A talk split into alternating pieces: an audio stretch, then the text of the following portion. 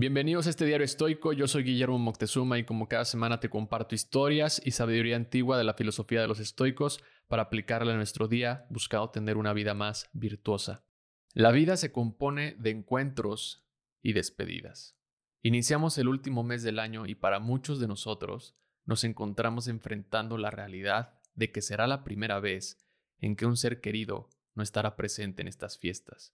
La ausencia de aquellos que ya no están con nosotros puede convertir estas celebraciones en momentos dolorosos. Es muy difícil atravesar este mes de celebración cuando la muerte se ha llevado a un ser querido, en especial cuando esa persona siempre estaba a tu lado en la cena de Navidad o en Año Nuevo.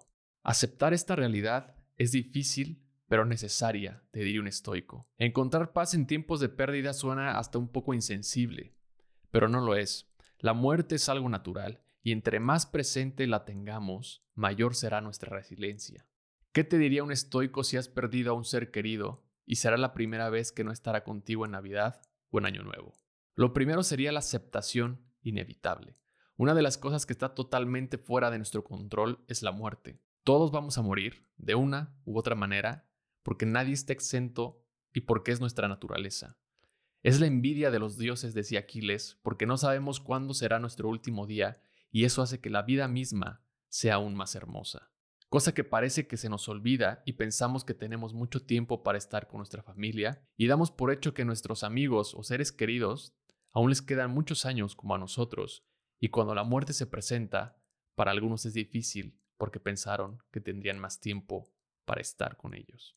Enfocarte en aceptar la realidad de la pérdida puede ayudar a liberar la carga emocional que llevas. Pero por más que llores o te imagines lo que pudiste haber hecho, nada va a cambiar. Cuando Polibio lloraba la muerte de su hermano, Séneca le dijo lo siguiente: La naturaleza nos exige cierta pena y sobrepasarla es resultado de la vanidad. Pero nunca te pediré que no te aflijas en lo absoluto. Séneca enfatiza que la aflicción es una respuesta natural y que no debemos negarla por completo. En cambio, nos sugiere encontrar la medida correcta de aflicción y la tristeza que nos permite expresar nuestras emociones sin caer en el desequilibrio. Llora lo que tengas que llorar, pero no más de lo que es normal. No debemos suprimir nuestras lágrimas, pero tampoco prolongar el sufrimiento de manera excesiva. Deja que corran tus lágrimas, pero también deja que cesen.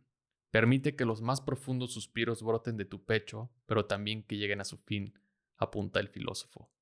Reconocer lo inevitable de la aflicción y la tristeza ante una pérdida de un ser querido nos permite sentir nuestras emociones de manera adecuada y procesar el dolor, honrando también la vida de nuestros seres queridos, reflexionando también sobre el tiempo que se nos permitió estar con ellos.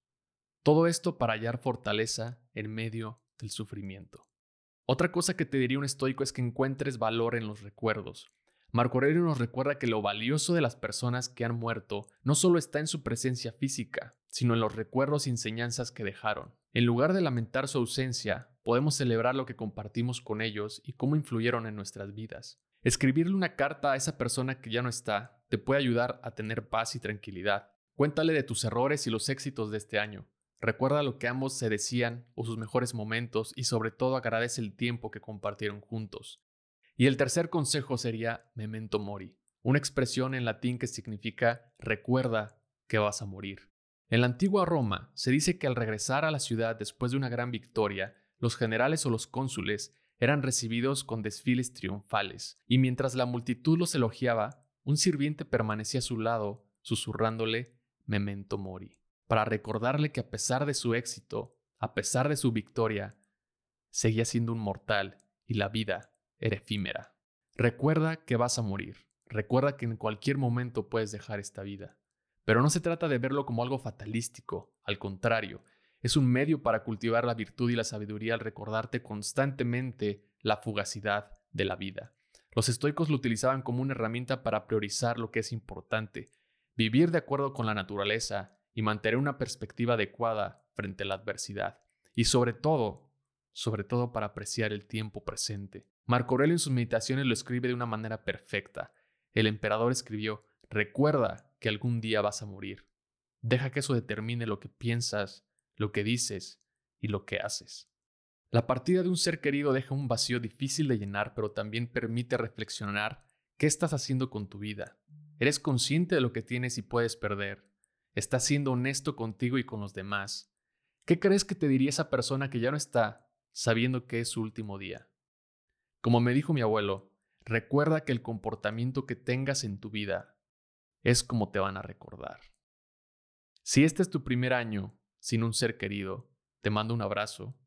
Brindemos por el tiempo que fue y lo que nos queda a nosotros por vivir.